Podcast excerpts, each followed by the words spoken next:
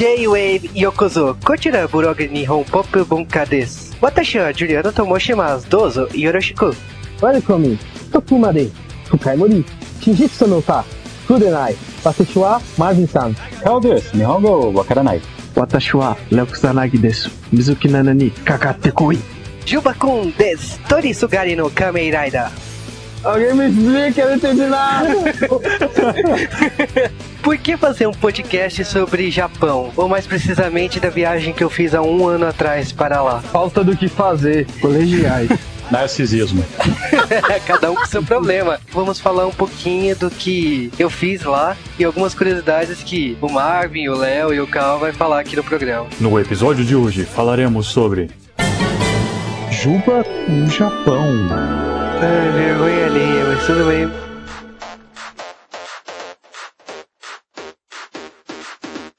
Feliz ano novo! É, 2010 chegou, ainda estamos aqui, é um milagre. Meu Deus do céu. Você sentiu essa virada de ano? Como foi? Ah, eu senti, tá ligado? Eu quase vomitei. Festinhas de ano novo é sempre assim, né? Você voltou do exílio finalmente. Depois de duas semanas no interior, rastreando todo o Wi-Fi gratuito de shopping, de bar, pra poder twittar. Não, quem seguia você no Twitter só conseguia rir dessas horas. Não, eu tô numa churrascaria, aqui tem Wi-Fi. Tá lá, ó, tá chegando a entrada. Chegou a sobremesa. Não- Meu irmão não gostou. Quantidade absurda de post sem relevância. Parece eu no Twitter. Não, foi muito imbecil. Eu usava o iTouch como radar de Dragon Ball, cara. Podcast passado, Caça Fantasmas, muita gente gostou, muita gente comentou. E esse podcast tá chegando um pouco atrasado pro pessoal que acompanha a gente religiosamente, por causa de alguns imprevistos muito chatos nesse caminho. Cara, todo mundo teve festa de ano novo, pelo amor de Deus, se alguém reclamar aqui. É, o mas eu, podcast não saiu no segundo dia do ano. eu trabalhei no Ano Novo e no Natal. Aí, ó que delícia. Ah, eu dormi, cara. Eu não, tava lá trabalhando. Bom, temos alguns avisos aí. Agora nós somos um podcast do ComboCast. E aí o que isso significa? Isso significa que o Juba apareceu o mês inteiro lá. Eu gravou uma meia dúzia de podcasts como convidado.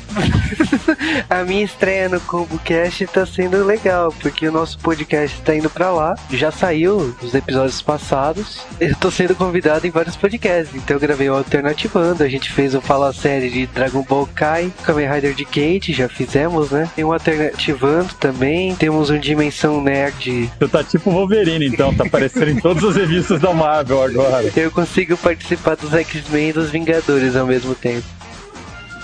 Primeiro e-mail do Denis Lobo. Fala pessoas, aqui é o Denis, o sensei do Otacast. Cara, esse episódio foi sensacional. Eu sou muito fã de Ghostbusters desde os filmes que eu vi quando eu era moleque. Ainda tenho meus bonequinhos do Geleia e do Stay Puppet perdidos em algum lugar em casa. Eu curti muito o Extreme Ghostbusters justamente por aquela ambientação meio dark, apesar de conhecer muita gente que fala mal. Esse desenho era muito legal, mas eu não sei se ele era um desenho indicado pra época que ele passou. Eu não sei se ele É. tava à frente do seu tempo. Ele Ou... foi um desenho, acho que problemático, né? Porque ele passou diariamente nos Estados Unidos, não é normal isso. O, quando o desenho veio pro Brasil, passou meio obscuro, passou na Warner Channel, depois passou na Globo e não teve uma repercussão assim. Vocês me lembraram do jogo dos Caça-Fantasmas pro Mega Drive. Você tinha que ir nos prédios e fazendo as missões. Era muito difícil aquele jogo. Lembro que eu alugava direto e nunca consegui acabar nenhum daquelas três primeiras fases. Cara, pegou os dois caras que não jogaram pra responder esse e-mail. Se o Marvin ou o Maven tivesse aqui, tipo, beleza, mas a gente não jogou. É isso, continue o bom trabalho e até a próxima. Valeu, Tá. Denis.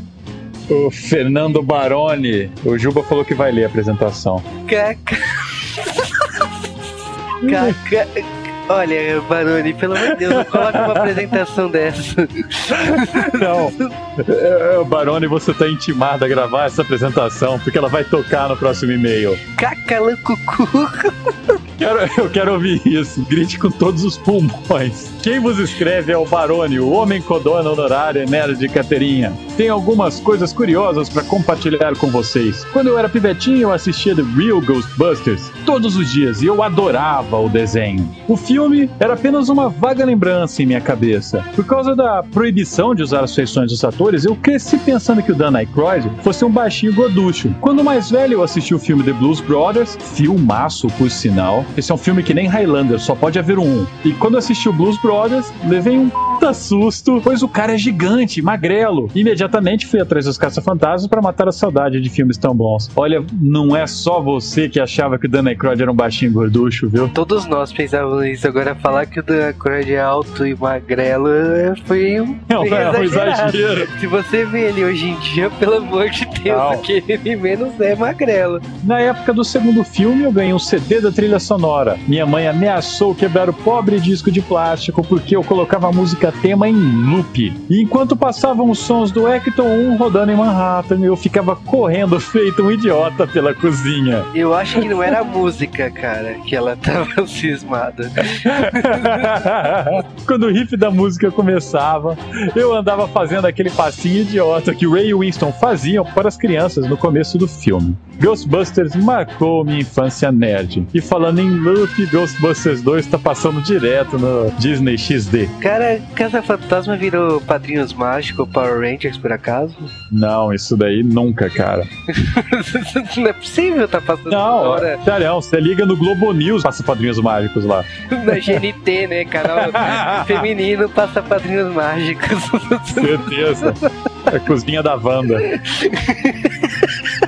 Ele citou da música. Eu lembrei de uma coisa interessante. Eu acabei fazendo meio que um easter egg com essa música no outro podcast. Eu não sei se alguém percebeu. Mas a música dos Caça-Fantasmas, ela tem alguns problemas. Ela é considerada meio que um plágio de uma outra música muito legal, que é I Want a New Drug, do Huey Lewis and the News. Sim, e, tipo, vale lembrar que ele foi convidado pra fazer a trilha sonora dos Caças Fantasmas. Ele só não fez porque ele ia fazer o De Volta para o Futuro. Para as pessoas que acham estranho a música dos Caça-Fantasmas ser tão famosa e ser um plágio, escuta agora o comecinho da I Want a New Drug.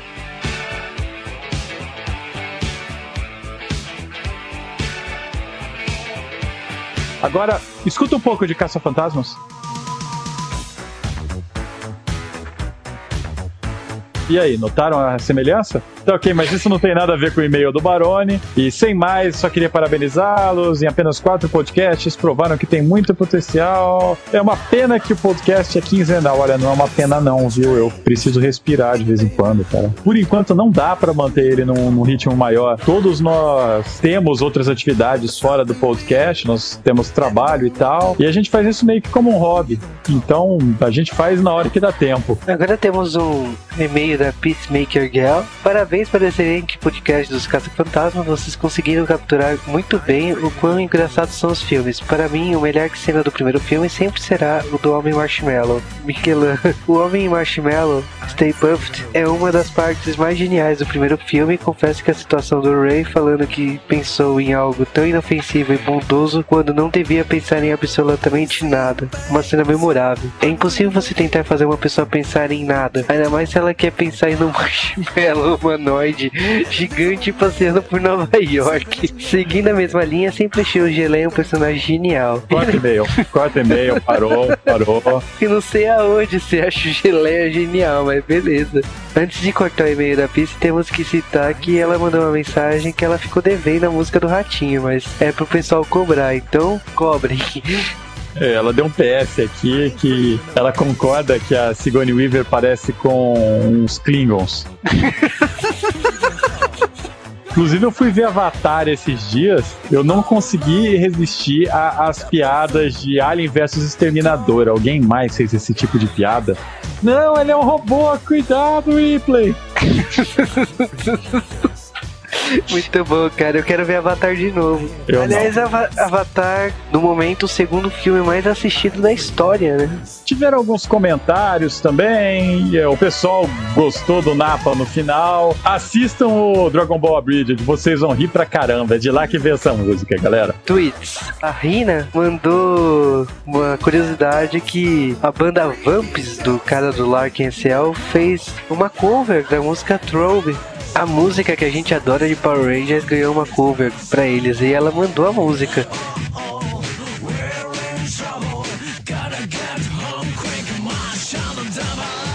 Meus ouvidos estão derretendo! Ah! Mas a gente não gosta dessa versão. Você tem noção que o Marvin postou a letra inteira no Twitter, né? É, pra, quem, pra quem não conhece a letra e segue o Marvin, O Denis Almeida. Tá passando Double Dragon na Globo, clássico dos clássicos. Merecia um podcast no J-Wavecast. O quê? Cara, Double Dragons é um filme trash, mas vou te dizer que eu gosto. eu tive um problema, cara. Eu sempre achava que Double Dragons, quando eu era muito guri, Double Dragons e Fuga de Los Angeles se passavam no mesmo universo, cara. Porque era muito igual, cara. O, as cidades, o mundo. Eu sei que não restou nada do jogo, né? Só sei que eles inventaram um negócio lá. Tem uma parte que mostra a televisão Los Angeles. Aparece lá, Madonna casou oito vezes. Eu morri, eu sempre morro de dar risada quando eu vejo essa cena. O problema é que, tipo assim, a gente pode até fazer um podcast. Você tem noção que, tipo, mesmo passando 20 anos, o pessoal ainda faz filme idiota desse naipe. Ah, Porque cara. tem Street Fighter da Chun-Li, Não vamos falar de filmes com efeitos especiais feitos no PowerPoint, por favor. Já tem no primeiro. Se você quiser falar com a gente, mande tweets pelo arroba JWavecast ou mande pelos nossos tweets que a gente vai separar aqui pra ler. Você pode mandar pelo e-mail jwavecast.gmail.com. Você pode também escrever comentários no nosso blog. Se por acaso você está ouvindo esse podcast no ComboCast, você pode colocar lá nos comentários do ComboCast. Pode mandar que a gente vai sempre dar uma lida o que vocês estão É. no nosso podcast. É o pessoal que tem medo de comentar, porque, ai meu Deus, eles mandaram esse podcast faz um mês, eu vou comentar aqui, ninguém vai ler. Não, a gente lê. A gente gosta mesmo de saber o que as pessoas acham do nosso podcast. Ele vem pro ar se for interessante, né? Porque dos podcasts mais antigos é mais complicado, mas a gente lê com certeza. A gente até responde às vezes eles no, no próprio comentário. Mas é isso, fiquem com o podcast de hoje, que é um podcast exótico.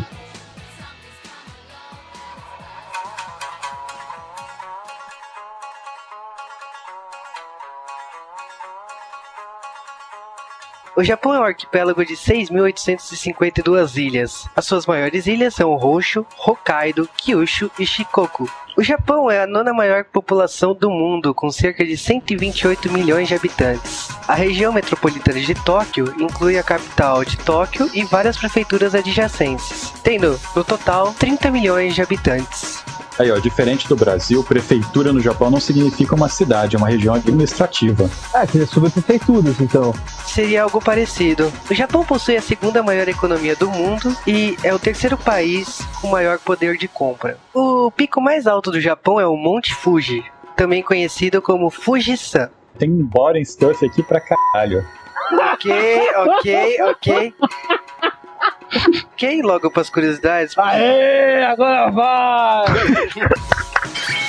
Há um ano atrás estava estourando a porra da crise econômica. E o dólar tava de repente a 1,70 e foi para 2,40. Então eu corri atrás de passaporte, corri atrás de visto, corri atrás de hospedagem. O Minoro ofereceu ficar na casa dele e o, todo o processo burocrático para poder rolar essa viagem. Eu acho que um dos momentos mais chatos de toda essa coisa de programar uma viagem não foi nem ver a passagem, não foi nem ver passaporte, mas o visto. Aqui, meu caro Padawan. Por mais burocrático que seja os Estados Unidos ou qualquer outro país do mundo, eu acho que o Japão bate recorde de dificuldade. Não só pelo país, eu acho que é uma coisa mais do consulado brasileiro. O Japão, ele é visto para a maioria das pessoas como um país fechado. Ele não é um país visto pelas pessoas como um país turístico. E eu fui lá no consulado quatro vezes para conseguir esse visto. Esse boom de turismo para o Japão é da década de 90 para cá, é algo que o país nunca tinha experimentado, né? Ele se vendeu com a imagem de um país para trabalho para Dekasegi. Dekasegi, são as pessoas que vão a trabalho pro Japão. E eu acredito que seja um país com puta potencial de turismo, porque independente se as pessoas gostam de cultura japonesa, gostam de anime e mangá, o Japão tem Disney, o Japão tem Universal, tem outros parques por lá, tem o Parque da Toei, que não é grande coisa, mas tá lá. Tem uma porção de outros fatores, o Museu do Ghibli, tem muitas coisas que poderia se tornar um guia turístico, não agências de turismo que vendem trabalho. E é meio engraçado eles venderem trabalho, porque no- na época da crise, a primeira coisa que eles fizeram foi dar dinheiro para os brasileiros não voltarem mais.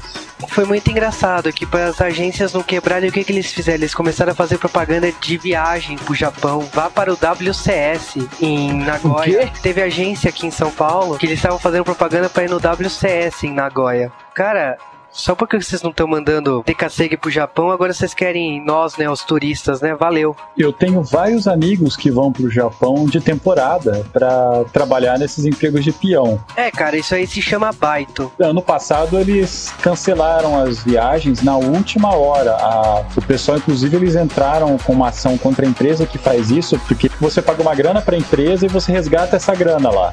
A empresa não devolveu a grana. Ela é uma empresa terceirizada, cujo nome não vai ser citado aqui, por medo da gente tomar na cara. Mas aconteceu isso. As empresas para a qual ela contratava cancelaram os contratos, ela mandou as pessoas que pagavam para ela tomar no cu. Você pagava aqui e quando chegasse lá, teoricamente você teria que receber todo o dinheiro de volta, ou parte dele. É que é o seguinte, toda pessoa que vai lá pra trabalhar, eles pagam um valor que seria a passagem, estadia, e aí esse valor vai ser pago o seu baito lá, que isso é o seu ah, trabalho. entendi. Esse valor pode ser ressarcido depois de um mês, aí você não vai ganhar grande coisa se você trabalhar um mês só, ou você pode ganhar uma grana extra ficando dois meses ou três meses. É, eles gostam muito disso porque brasileiro é um retardado que vai pra lá, ganha o salário e gasta tudo na hora. Ele compra um monte de iPod, compra porcaria. Tanto que os japoneses eles têm um certo preconceito contra o chinês que vai trabalhar com isso, porque o chinês não compra nada. Ele vai lá, fica dois meses no Japão e sai com a mesma roupa que chegou no Japão. O Japão é um país onde o dinheiro é totalmente diferente, né? Você, peão, ganha 400 mil ienes. Você ganha 8 mil reais pra ser peão no Japão. Se você tem um bom emprego, você ganha entre 500 a 800 mil ienes, que pô, é 16 mil. É um valor muito grande pra quem tá acostumado com o dinheiro brasileiro. É, se bem que, por exemplo, se um brasileiro vai pra lá, ele tem que ver que mesmo ganhando isso, o padrão lá é muito mais alto, né? Sim, mas independente disso, cara, o dinheiro do Japão não é um dinheiro que você vai gastar só com seu com seu gasto mensal que é aluguel, é, internet, alimentação. Não é isso. O seu dinheiro lá dá pra muita coisa. O Japão, ele tem um perfil consumista. Esse país tem um tipo de característica onde as pessoas gastam dinheiro. As pessoas não, é, lógico, tem as pessoas que guardam, porque lá não tem aposentadoria, não tem décimo terceiro, não tem nada que aqui no Brasil tem. As pessoas, um pedaço do dinheiro eles guardam, mas o outro pedaço eles gastam. E sem piedade. É, se eu fosse pro Japão e fosse trabalhar lá, adivinha qual a primeira coisa que eu ia fazer com o dinheiro que eu recebesse? Show da Mizuki Nana. Óbvio. Prostitutas. Óbvio. Eu sempre escuto reclamações do pessoal que vai lá que conseguir o visto para ir pro Japão é meio complicado. Teu foi sossegado ou deu trabalho? Você disse que foi meio chato. Foi chato por causa que para ir de turismo pro Japão você precisa entregar um formulário sobre os lugares que você vai passar. No caso, como eu ia dormir na casa de um amigo, eu coloquei que eu ia ficar na residência dele. Mas você tem que colocar hotel, eles vão conferir se você fez reserva nesses hotéis. Você tem que levar o extrato da sua conta bancária dos últimos seis meses. Você tem que levar uma série de documentos para comprovar que você não vai ficar lá. Tipo, eles fazem isso pra ter uma garantia que você não vai ficar à toa, né? Mas assim, isso aí é de praxe. Estados Unidos é assim, um monte de país é assim. Eu acho que eles só fecham um pouco na, na questão de dificuldade pra te dar o visto. Eu lembro que eu cheguei a estar algumas vezes lá pra conseguir o visto. Você via casal que queria ir trabalhar, levar álbum de casamento pra comprovar que é casado. Eu vi a empresa de carros Honda, três funcionários brigando com o consulado por causa que tinha uma reunião no sábado e o consulado não podia dar visto no dia. Teve algumas coisas que eu assisti no, enquanto eu tava esperando o visto e você percebe que o consulado São Paulo, ele é um pouco mais difícil para você conseguir isso. Eu já ouvi histórias que o pessoal do Nordeste as coisas são mais fáceis. Eu já vi pessoal de Belém que nem tem ligação com concursos de cultura japonesa e consegue intercâmbio para faculdades do Japão por causa que o consulado é mais fácil por lá. O Rio de Janeiro ouça a mesma coisa. Então parece que é um problema de São Paulo. Ô Juba, e onde fica o consulado japonês aqui em São Paulo? Fica na Paulista. Fica dentro de um shopping no segundo andar.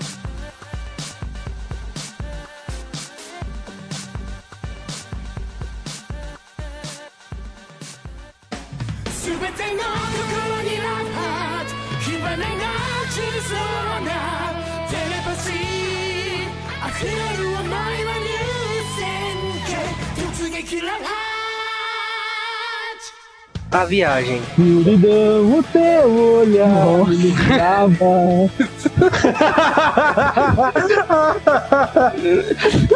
Cara, a viagem pro Japão demorou 27 horas. Foram 8 para Nova York, umas 3 horas para esperar lá, depois mais 12 para Tóquio. Eu fiquei duas horas no aeroporto de Narita e fui para o aeroporto de Nagoya, que é 40 minutos, é meio Rio-São Paulo.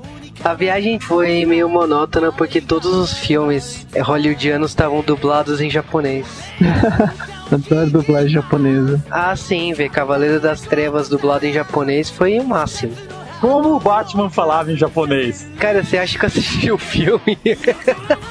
Eu queria ver aquela cena que o pessoal zoou na internet, o Batman interrogando o Coringa. Watashi wa Batman desu. As opções foram as piores possíveis. Tipo, passava Hancock do Will Smith, Chipmunks e Cavaleiro das Trevas, todos dublados em japonês. Foi uma coisa maravilhosa. Eu devia ter assistido Chipmunks em japonês. Cara, era a melhor coisa a se fazer. E Juba, é, aproveitando esse do avião, aproveite-nos e fale sobre o filme do Cozinheiro Gordo. O nome do filme é Handsome Sweet. Era o único filme com legendas em inglês, então eu acabei vendo esse filme na metade da viagem. Esse é um filme que é um cozinheiro gordo que tem baixa estima e ele ganha no meio do filme um traje que parece o aquele monstro gigante de marshmallow do Caça-Fantasmas. Coloca um aspirador de pó ligado nessa roupa. E aí a pessoa fica magra e bonita. Eu rachei o bico, no, era o único filme legendado em inglês, então foi um, uma benção, assim, pra ir pro Japão vendo esse filme. Cheguei, passei pela alfândega, né? E tinha uma mina muito gata com uma roupa vermelha, parecia a Misato do Evangelho. Isso que o pessoal fala que o Japão não tem esse tanto de cosplay. Então era mentira, você chegou e já desprovou isso de cara. Cara, eu cheguei, eh, eu tinha Misato lá pra me receber. Uma Misato que devia ter uns 18, 20 anos no máximo. Achei muito estranho, uma garota tão jovem na alfândega, né? Mas beleza. Ela pegou meu passaporte e foi muito engraçado, porque, tipo, passou num código de barras e a máquina ficou em português. A máquina que eu tinha que passar, colocar as mãos pra digitar e tirar uma foto minha. né? Aí sim, hein? Foi muito Isso é legal. primeiro mundo, hein? No Brasil é um tapa na cara e sai daqui logo. Tapa na cara carimbão, hein? E quando eu fui pegar o avião pra Nagoya, foi muito engraçado que o avião veio vazio, porque no Japão não se tem costume de pegar avião de uma cidade pra outra, o pessoal usa trem bala. Então eu vim estirado nas quatro cadeiras assim, eu vim sozinho, eu vim estirado. E o aeroporto de Nagoya, ele é uma ilha, tipo uma ilha artificial. Ah, esse que é aquele aeroporto que é uma ilhazinha? Que Uhum. legal, cara. E quando o avião desce, desce no mar, assim, você fala, onde eu vou parar nessa coisa? O avião vai enfiar na água, né, pô? Quase game over, né? Game over.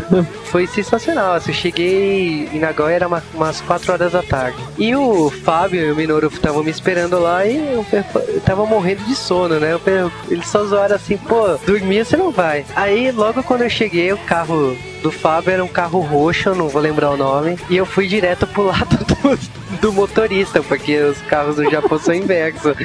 O Fábio só olhou pra minha cara e falou assim: Você quer dirigir? Eu, eu falei: Não, valeu. Porque além do carro ser inverso, as ruas também são inversas no Japão. Ai, que bom, hein? Uma pessoa de cabeça pra baixo. Não. Isso. É aquele Fusca bala, né, cara? Não, aí, tipo, eles me levaram pro uma loja da Konami, que aqui tem as Playland, né? Lá tem as empresas de videogame têm suas lojas pra jogar fliperama. Pô, foi um- uma surpresa, né? Cheguei lá, Street Fighter 4, Tekken 6, Tatsunoko vs Capcom. O Juba, não era da Namco? Sim, mas é só, Konami? é só. É só. Ah, ah, sim, sim, sim, entendi. Já. É só o nome do lugar. Lá aí tem máquinas de várias empresas. E foi muito engraçado que teve uma hora que eu vi umas bolas pretas assim. Eu falei, caramba, é Gantz? Aí eu descobri que eram umas cabines pra pilotar Gundam. Aqui a única coisa que a gente tem desse tipo é aquele fliperama de navinha fedorento. É, É. cara, você percebe que o Japão ele evoluiu demais em termos de fliperama e o Ocidente deixou de lado essa parte. Não, o Japão evoluiu, evoluiu demais em tudo. Não, o, sim, Japão tem, o Japão tem nerd classudo, velho. O negócio é esse. É uma pena que aqui no Ocidente a ideia de fliperama ficou esquecido, né? Uma coisa que eu gosto de fliperama japonês é o lance de usar cartão Initial D. No Japão, você usa um cartãozinho com o seu nome e todo fliperama que você vai, você coloca o cartão, automaticamente vai o seu. como se fosse um salve game, sabe? O Minoru tinha do Tekken 6 e do Street Fighter 4, né? O nick dele era Dark Minoru. e aí. Uau, que criativo. Nossa, muito. Aí era um Ken personalizado lá que ele fez, porque você pode customizar e o seu cartão fica com a customização, né? Isso de cartão eu só vi uma e uma vez aqui, aqui numa, numa rede grande de fliperama aqui em São Paulo do Initial D, só que era uma versão antiga. Não tinha tanto status como o cartão japonês. Agora sim, uma das minhas paixões assim de fliperama era o Taiko no Tatsujin, que Puta, o jogo do tambor. que eu gosto de música japonesa e a maioria das músicas que eu ouço tinha nesse jogo. Então eu era viciado no Kiseki do Green e no Prisoner of Love da Utada Hikaru. Nossa, aquela música lentinha, caraca, deve ser muito louco. Tinha o tema do Geki Ranger também e Dragon Ball, Xalá Rechalá. Então é velho esse fliperama. Não, Lembrando dos velhos tempos de Wizard Ranger, cara. Você jogou DDR lá? não joguei DDR no Japão. E Pump. Também não, não tinha jogo de dança com tapete, eu não lembro de ter visto lá no Japão. A decadência de um gênero de jogos de videogame. E aí saímos de lá, fomos pra um restaurante de sushi, aqueles com esteirinha, pra você pegar os sushis nas esteiras. E tinha uns sushis bizarros, cara. Tipo, eu lembro que eu olhei, tinha um sushi almôndega. Eu falei, que porra é essa? Tipo, era um rolinho de sushi e umas bolinhas de carne em cima com molho ao sugo. Hum, parece gostoso. É globalização. Eu lembro que eu comi uns sushis bizarros, assim, de enguia. O Fábio Minoro falou assim, prova que não tem no Brasil. E eu comia. E eles contam pelos pratos, né? Cada prato tem uma cor diferente. Você faz a pilhinha, aí a garçonete depois passa e soma pelas cores dos pratos, né? Reza a lenda que a comida japonesa lá é barata em relação à comida de verdade. Isso é fato? Depende da comida. Sushi não é o caso. Aqui no Brasil todo mundo acha que no Japão só se come sushi, mas no Japão sushi também é uma comida super cara, né? O que é normal de comer no Japão é ramen, kare, algumas outras comidas assim, que nem nikuman, que o pessoal vai nos combines. Combines é loja de conveniência, né? A comida japonesa é bastante diferente do que nós estamos acostumados no ocidente, né? Não é só sushi ou alguns restaurantes ramen que tem aqui em São Paulo, né? Mas até aí, se você for num restaurante brasileiro lá fora, prepare-se pra comer feijoada com churrasco, cara. Não, sim, É. lógico. Eu comi em restaurante brasileiro quando eu tava em Miami alguns anos atrás e, cara, é horrível comida brasileira lá fora. Aí, lá do restaurante sushi, nós fomos pra um karaokê. E é muito legal, no Japão, karaokê é meio que uma balada, né? O pessoal se arruma, era sábado à noite, o pessoal tudo com roupa assim, de balada, pra ir pras cabines, né, de karaokê. Bebida à vontade, né? Você fecha o soft drink bar, né? Os refrigerantes do Japão são muito legais, né? Eu adorava tomar Miron Soda. Depois que eu vi o filme Encontros e Desencontros, que é o Bill Murray e a Scarlett Johansson no Japão, eles vão num, num karaokê, cara, depois que eu vi aquilo eu fiquei maluco pra, pra ir num lugar desse, que deve ser muito doido. Depois daquilo, eu fiquei maluco pra ver Caça-Fantasma de novo.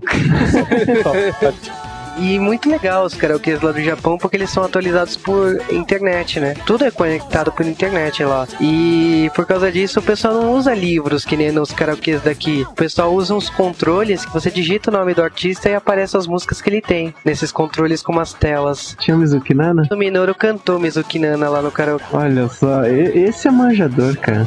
Agora é muito legal, você coloca alguns animes que ne... só pra zoar eu coloquei Senseiya, né? Aparece cenas do anime. É muito engraçado isso. Você viajou 30 horas pra cantar Sensei no karaokê. A música do Sensei que cantou, pelo menos, é original da manchete, né? Os guardas. ah, sim, essa tem nas músicas do Japão. Eu lembro que nós saímos de lá umas duas horas da manhã e o GPS do Japão é muito foda. Ele é em primeira pessoa e não tem como se perder. Então FPS. É, esse primeiro dia foi isso. Eu lembro que depois eu dormi, fuso horário foi todo desajustado. O Minoru eu lembro que me acordou um dia depois e falou assim: vai ver as colegiais na rua. Ih! ah. Acordou. Acordou na hora. É, e pirei, cara, pirei. É. O cenário é cenário de anime, aquelas ruas estreitas. Você olha daqueles colegiados saindo da, da estação assim de trem, as minas passando de bicicleta. Eu falei, caramba, isso é um anime, um dorama. O que que é isso? Eu olhava assim, as minas correndo atrasada com pão na boca. Eu falei, caralho, é a Serena de Sailor Moon. Ah, poder do prisma! Nossa. Estraga minha infância, vai.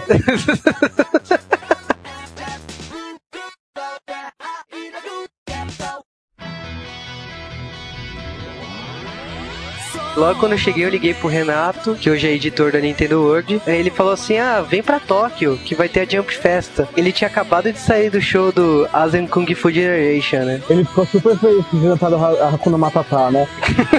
Nossa, Hakuna Matata. Trem, assim, no Japão, tudo é muito diferente daqui. Você vai comprar um ticket lá é por distância, não é por valor unitário. Tem umas tabelas gigantes com os mapas e o valor que você tem que pagar para chegar até aquela estação. Você achou isso melhor ou pior do que comprar um, um simples bilhete? Cara, eu acho que isso é um valor justo. É provável que se fosse no Brasil sairia mais caro. Ah, com certeza, né? E outra coisa, no Japão, eles não têm esse negócio, ah, é do governo. Tem a empresa do governo, que é a JR, mas existe diversas empresas de trem. Então você vai fazendo baldeação nelas. Numa cidade para outra, ou na mesma cidade, tem seis, sete empresas de trem diferentes e elas fazem baldeação entre si tranquilo. Lógico, na hora que você for fazer baldeação, você tem que comprar outro bilhete para usar naquela companhia. Mas lá tem bilhete único, igual aqui. Só que lá se chama Suica. E esse bilhete é muito bacana, que você coloca dinheiro nele e você pode usar para qualquer coisa lá. Se você tiver com fome sem a carteira, você passa o cartão na máquina de refrigerante. Você vai no restaurante, pede comida e passa o cartão. O mesmo negócio que você passa na catraca do trem ou do metrô, também tem em todos os restaurantes lá. Ah, você puxa a cordinha pra sair do restaurante também ou não?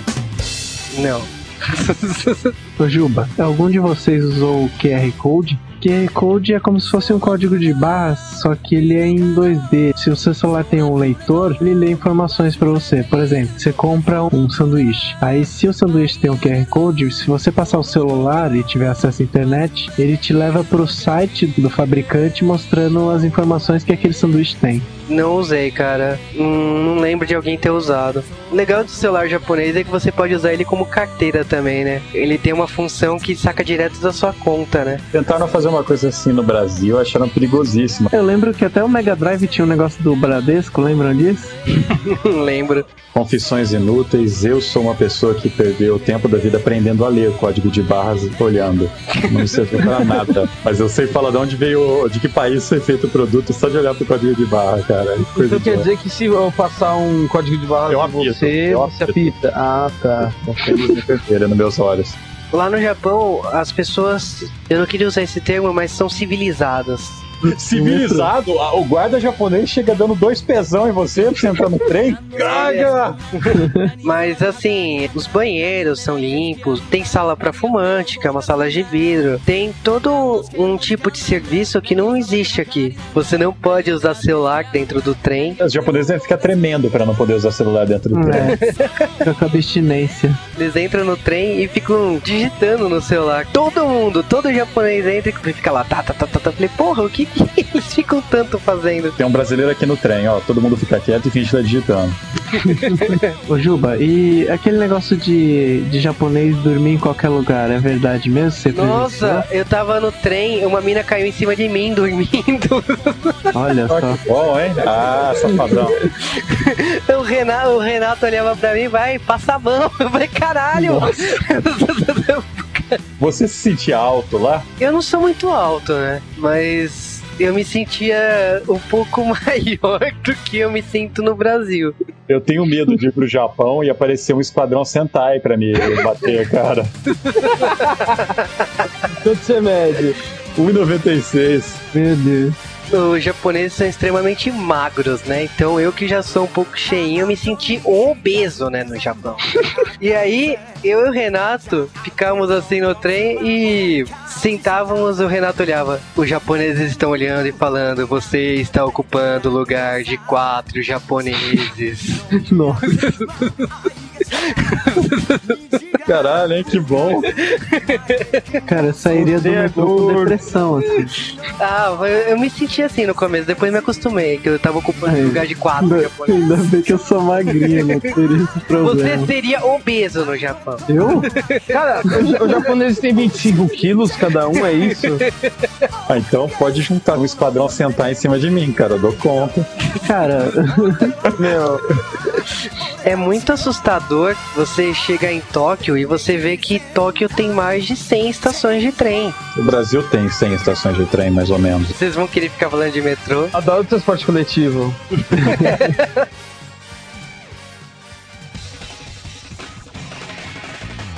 E depois de uns quatro dias na cidade do Minoru, que era Pakata Rekinan, eu fui pra Tóquio. Então eu tive que aprender na marra como comprar bilhete de trem-bala, ou Shinkansen, como se fala trem-bala em japonês. O trem-bala ele tem velocidades diferentes, nomes diferentes para esse tipo de velocidade, e ele também você escolhe se você quer que ele faça parada ou se ele vai direto pro destino. Aqui Aí- no Brasil só tem um tipo de nome para as velocidades. Creu, creu, creu, creu, creu, creu, creu. caraca, meu irmão. Cara, ó, em pêsames, eu não vou rir dessa piada. Por causa dos modelos, tem o Hikari, que é o que vai direto, e o Nozomi, que é o que vai fazendo parada. O Minoru batizou o Nozomi de Shinkansado. Nossa. Mas é engraçado, assim, todo serviço meio de avião, né? Então tem aquelas comissárias, passava aqueles carrinhos de comida pra você escolher. Eles vendem os pratos de comida que são bentô, né? Em japonês. Vem numas embalagens de papelão. E o Renato uma vez pediu, ah, vamos experimentar. Ele abriu e tinha um mini polvo cru com os olhos, assim, olhando pra ele. Assistam esse vídeo no YouTube, a gente vai colocar o link. Cara, é viscoso, mas gostoso. Aí chegando em Tóquio, encontrei o Renato lá na estação e a primeira coisa que eu lembro que eu desci lá, eu pirei com Tóquio. É uma coisa muito diferente de tudo que eu já vi, assim, de cidade. Você que é apaixonado por cultura japonesa, você toma um susto toda hora. Eu lembro que eu cheguei, primeira coisa que eu prestei atenção, tava tendo comercial do Box no telão, com a música do Orange Entrei na rua de Shinjuku, tava tocando Yui. Aí entrei numa loja cheio de itens, assim, parecia 25 de março, tava tocando Arashi. Então é uma explosão de coisas acontecendo ao mesmo tempo e você não consegue analisar com calma. Mas você consegue passar para todos os seus amigos. Não, eu pelo menos coisa- ouvi bastante a música do POC. A primeira coisa, assim, que o Renato que fez questão de mostrar lá foi a Mandarake de Shinjuku. A última coisa que eu comprei online foi na, na Mandarake. Foi o quê? Um DVD da Mizuki Nana com 70% de desconto lacrado. A Mandarake é uma loja de usados. É uma coisa bastante comum no Japão. Você compra brinquedos raros, CDs, jogos de videogame. E lá, em especial, tinha o Dylion, do Jaspion. Dylan! Dylan! o Change Robô e os bonecos do Change, mano. Vários Sentais que eu gostei, assim, Mega Ranger, Gentleman. Eu lia, eu via na vitrine assim e pirava. Eu lembro que era muito engraçado. Você via uns caras assim andando e os caras pirando também. Eu assisti isso quando era pequeno, os japoneses falavam, né? E era muito engraçado que eu tinha a mesma reação em ver aqueles brinquedos. Mas não foi quando você era pequeno, né? Não, Jaspion eu vi quando era pequeno, Changeman, tinha Maskman, não- você- Jiraiya. Por favor, por favor, calma. Você não teve essa reação com o Maskman, né? Não. Obrigado. Ah, o Marcinho é mó legal. Por isso que Juba. eu corto tudo que você fala, cara. Tinha a sessão de doujinshi. Tinha também. Ah, é nisso que você tá interessado, né? Não, não, é que. Não, veja bem. Se a gente fala, vai falar da. Veja bem, não, cara. Você agora se enrolou todo agora. Não, não, mas ó. Ó, ó por, por exemplo.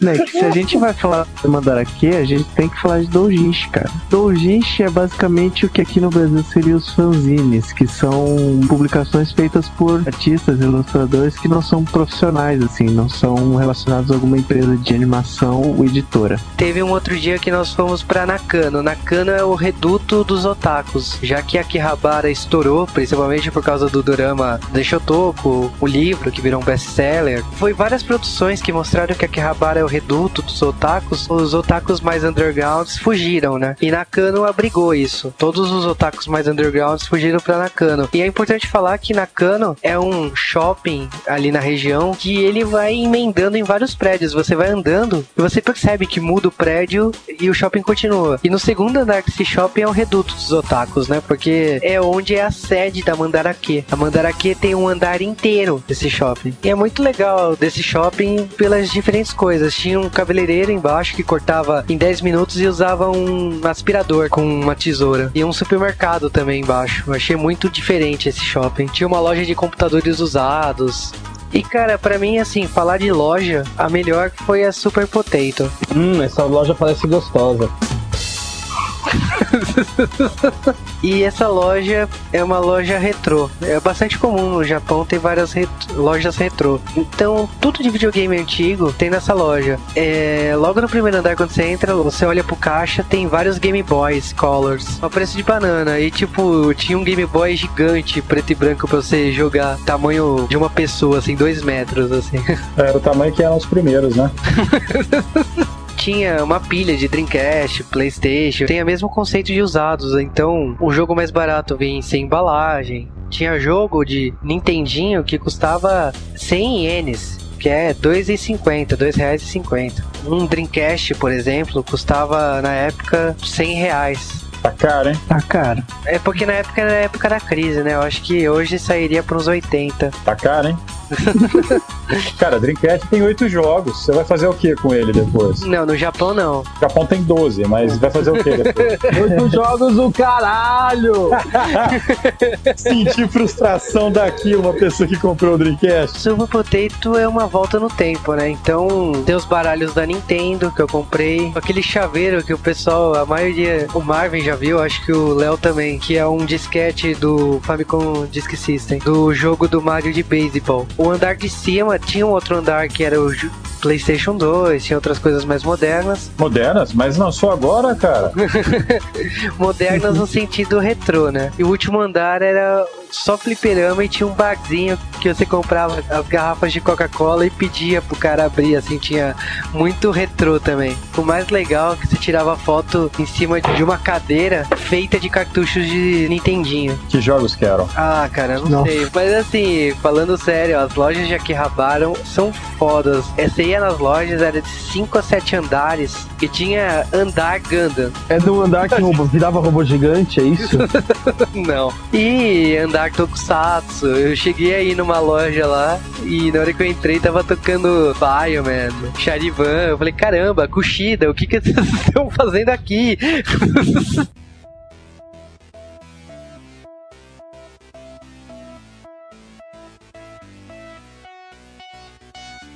Eu tive o prazer, o desprazer de dormir em Akihabara, né? Eu dormi no hotel cápsula lá. Era um hotel do pai da Bulma? Sim, eu, eu cheguei lá, o cara soltou a cápsula e tum, hotel. ó. Então, você melhor tem essa noite de Pokémon, né, cara?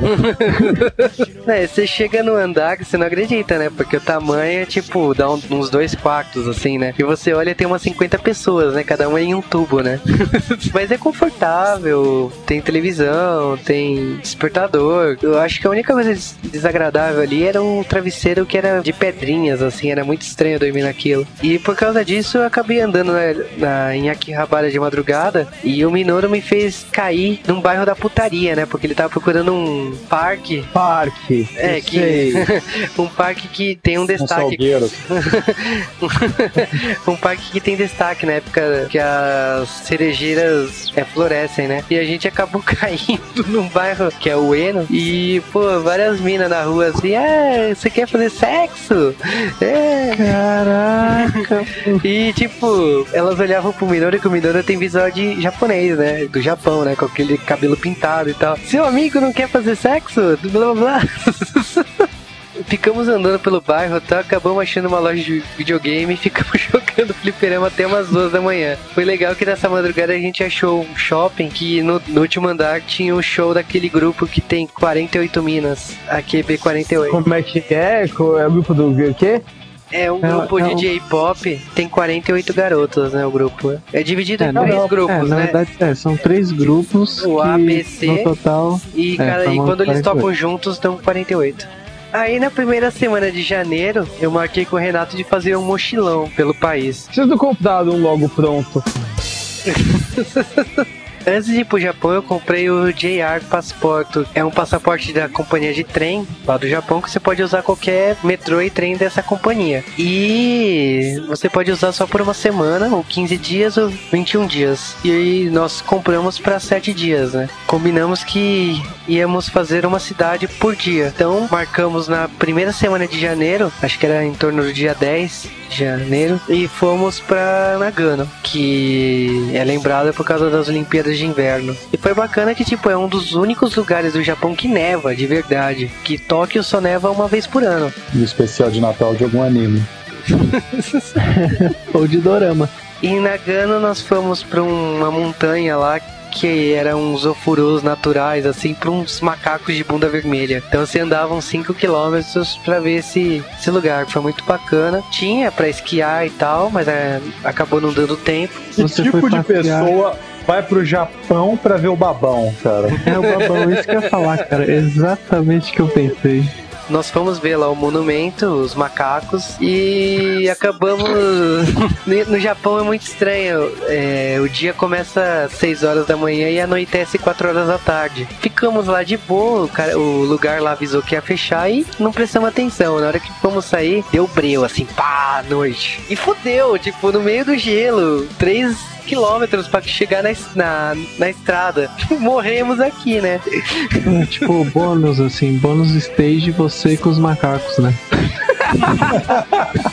Eu tô achando que isso foi planejado. E era muito perigoso andar nesse lugar. Não tinha segurança, você podia cair num abismo do lado, né? Quando chegamos, assim, lá embaixo, tinha uma família de brasileiros que a gente fez amizade lá em cima e os caras falaram assim: não, nós conhecemos aqui, vamos levar vocês até a estação porque é sacanagem. Aí É, deixaram- brasileiro, brasileiro tem em todo lugar, né, cara? Incrível.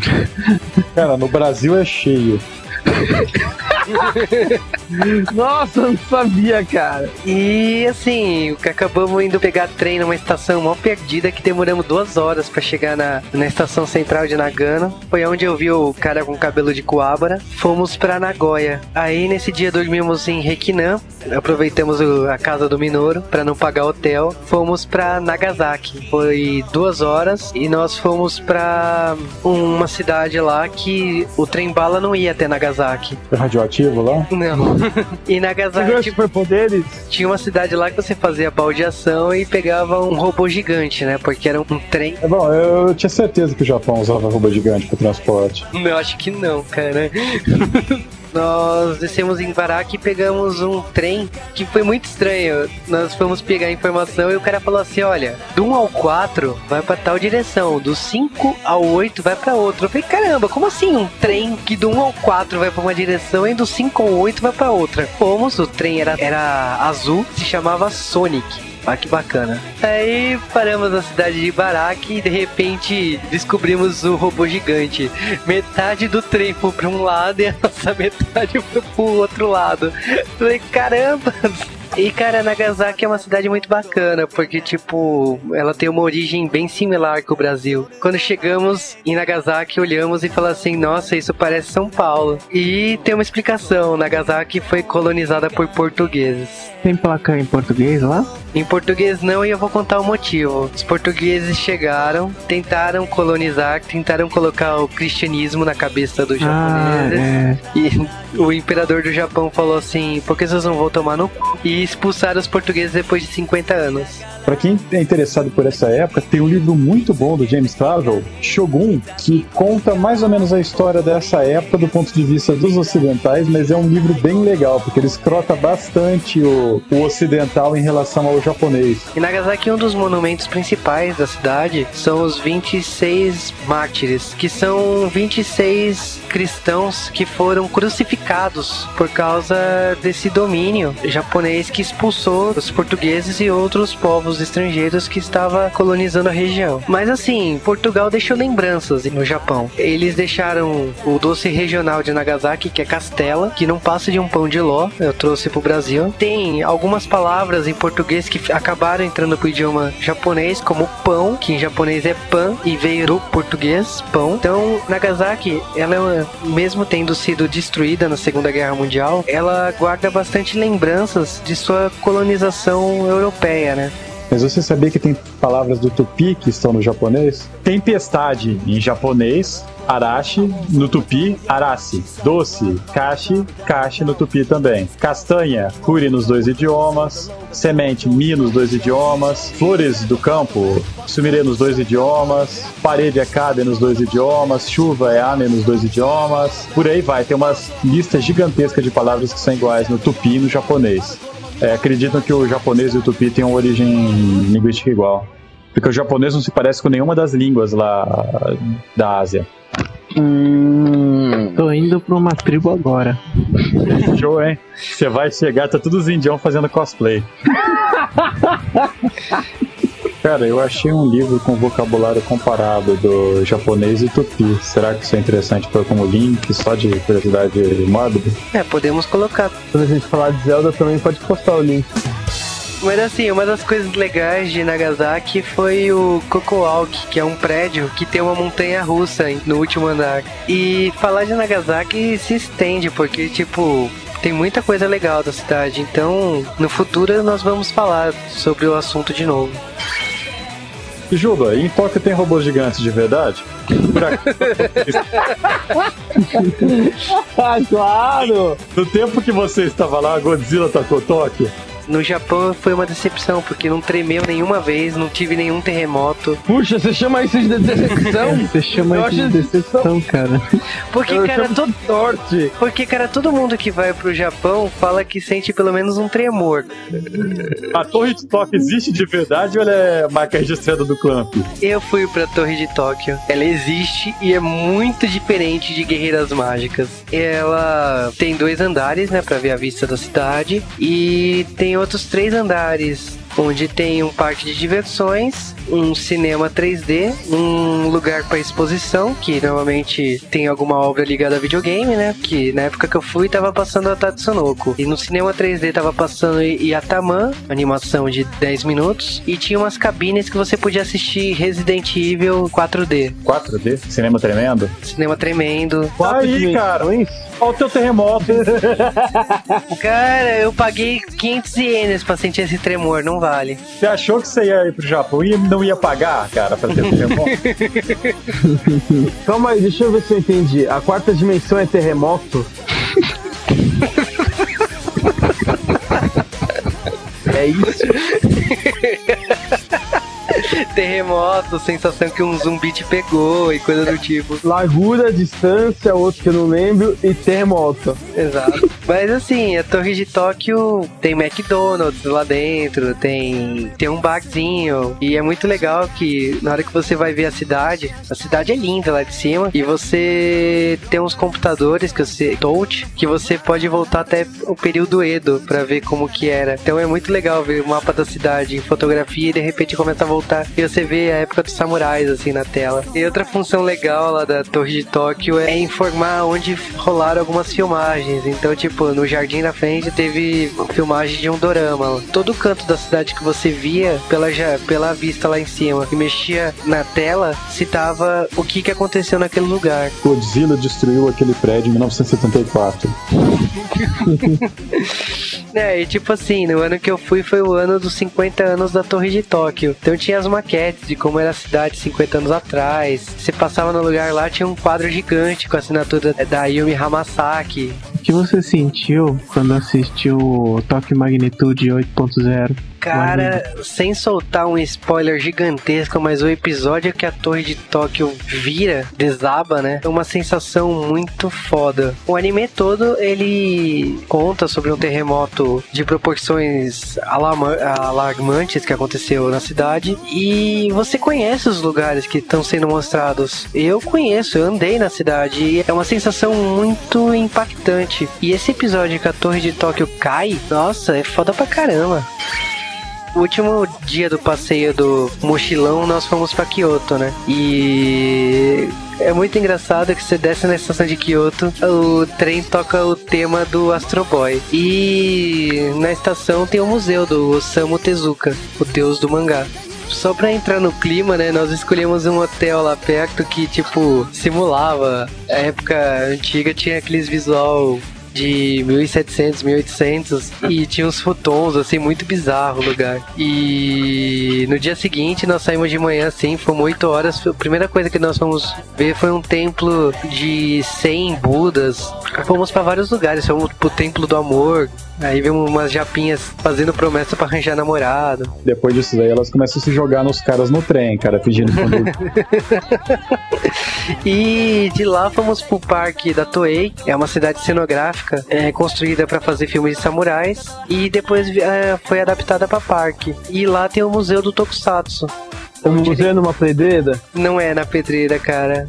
É na praia. ô, ô Juba, teve alguma explosão lá? Cara, é o que eu falei, mó decepção. E sim, né, lá na cidade cenográfica tem uns shows, assim, os ninjas atacando do nada. Você pode se vestir com os trajes da época. De lá nós fomos pro lugar que todo mundo deseja ir, né? A sede da Nintendo, né? Que a Nintendo fica em Kyoto. E descemos da estação e vimos um prédio que é um cubo gigante com os logotipos da Nintendo em cada extremo, assim. É muito foda ver um prédio com o logotipo da Nintendo. Aí vocês logo pensaram, "Hum, eu acho que esse prédio é da Nintendo. Sim, lógico. Cara, fomos pra lá. O Renato, que na época trabalhava pro evento de anime, falou assim: ah, vou tentar fazer contato e ver se rola de repente uma palestra. E fomos pro prédio, entramos, pedimos conta lá pro segurança. O segurança viu a câmera no pescoço do Renato e falou assim: você é turista, né? Por favor, se retirar.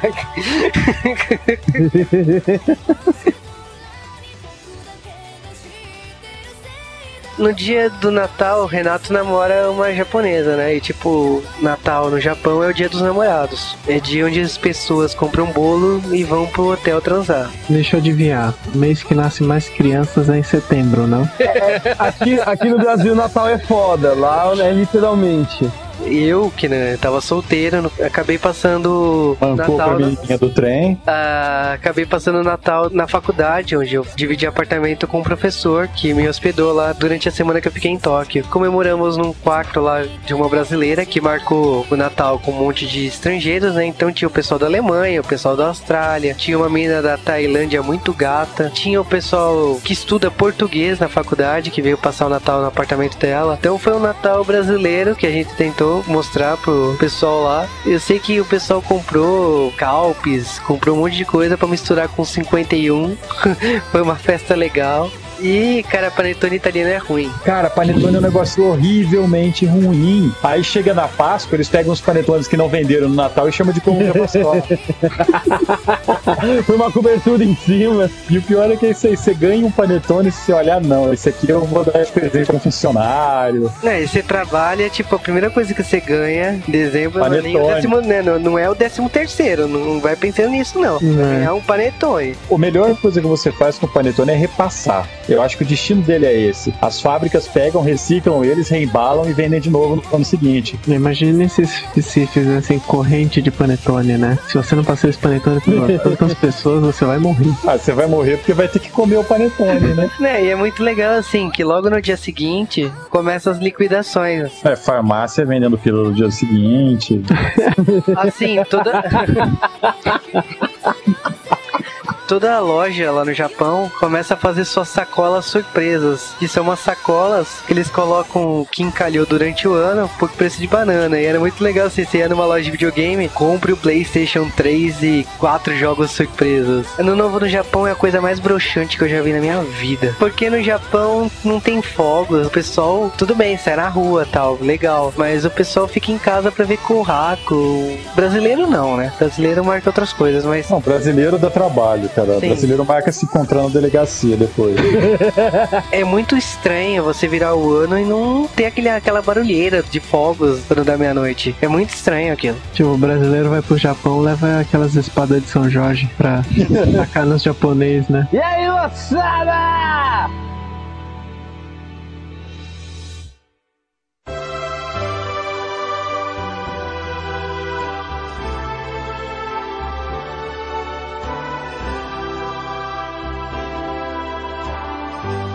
Japão é um lugar pra se morar, cara. Se eu pudesse, ficava lá e não voltava mais. As histórias do Japão não acabam por aqui não. Nos próximos podcasts nós vamos sempre ter um bloco pra falar de alguma coisa do país ou alguma história engraçada que aconteceu por lá. Fiquem ligados que sempre vai ter alguns minutos nos próximos podcasts falando sobre o Japão.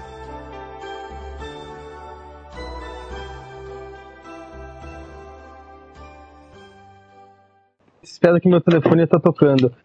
Alô? Eu não acredito nisso, velho. Não, eu ia falar, mas. É que eu tô gravando agora. Bem, eu preciso.